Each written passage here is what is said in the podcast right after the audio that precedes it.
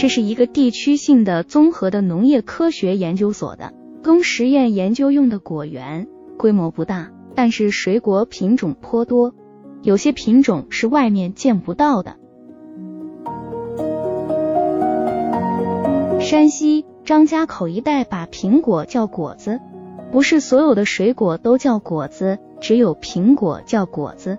有个山西梆子唱红的演员叫丁果仙。山西人称它为果子红，山西人非常喜爱果子红，听得过瘾就大声喊叫果果，这真是有点特别。给演员喝彩，不是鼓鼓掌或是叫一声好，而是大叫果果。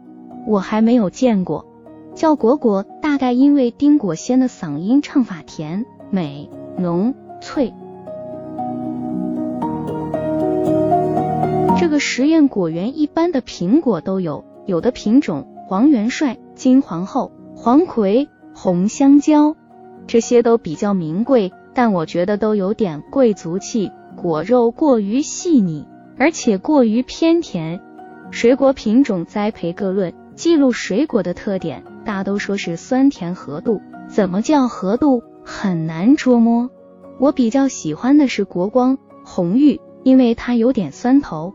我更喜欢国光，因果肉脆，一口咬下去嘎巴一声，而且耐保鲜，因为果皮厚，果汁不易蒸发。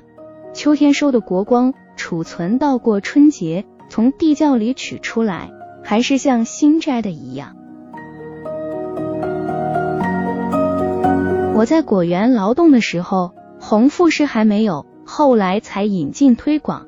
红富士顾自家。现在已经高居苹果的榜首。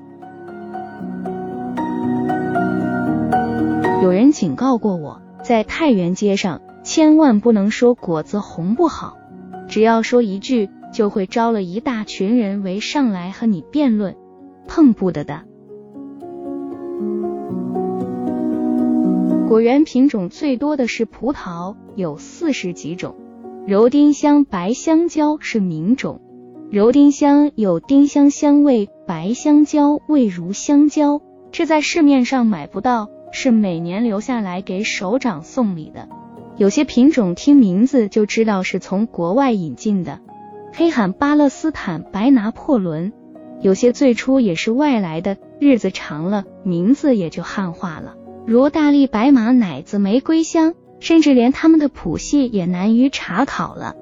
葡萄的果粒大小、形状各异，玫瑰香的果汁长，显得披头散发。有一种葡萄，我忘记了叫什么名字了，果粒小而密集，一粒一粒挤得紧紧的，一穗葡萄像一个白马牙老玉米棒子。葡萄里我最喜欢的还是玫瑰香，确实有一股玫瑰花的香味，一口浓甜。现在世上能买到的玫瑰香已退化失真。萄洗肥洗水，施的肥是大粪，挨着葡萄根，在后面挖一个长槽，把粪倒入进去。一颗大葡萄得到三四桶，小颗的一桶也够了。农家肥之外，还得下人工肥硫胺。葡萄喝水像小孩子喝奶一样，使劲的嘬。葡萄藤中通有小孔，水可从地面一直吮到藤顶。你简直可以听到它吸水的声音。喝足了水，用小刀划破它一点皮，水就从皮破处沁出滴下。一般果树浇水都是在树下挖一个树碗，浇一两担水就足矣。葡萄则是慢灌，这家伙真能喝水。有一年结了一串特大的葡萄，大立白。大立白本来就结得多。多的可达七八斤，这串大立白竟有二十四五斤。原来是一个技术员把两穗靠接在一起了。这穗葡萄只能做展览用。大立白果大如乒乓球，但不好吃。为了给这串葡萄增加营养，竟给它注射了葡萄糖。给葡萄注射葡萄糖，这简直是胡闹。这是大跃进那年的事。大跃进整个是一场胡闹。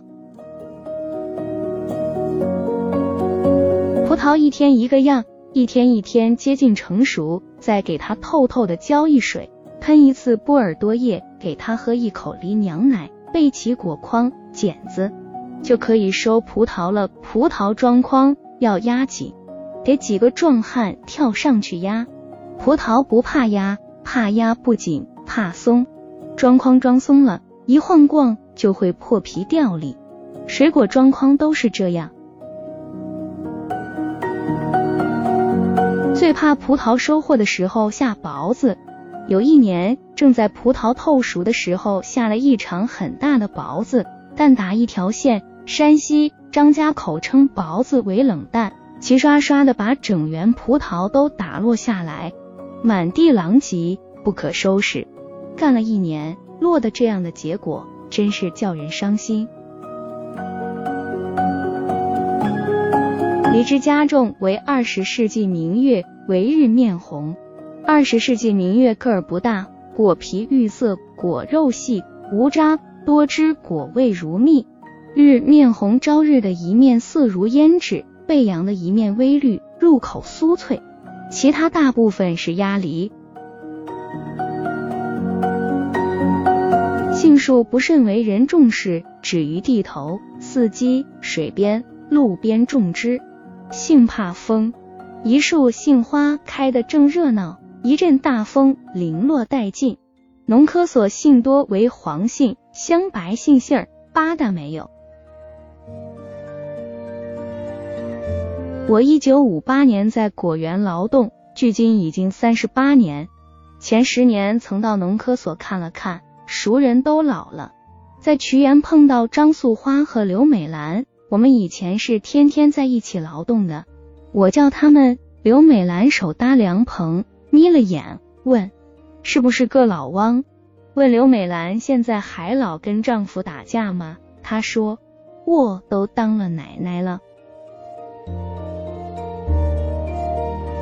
日子过得真快。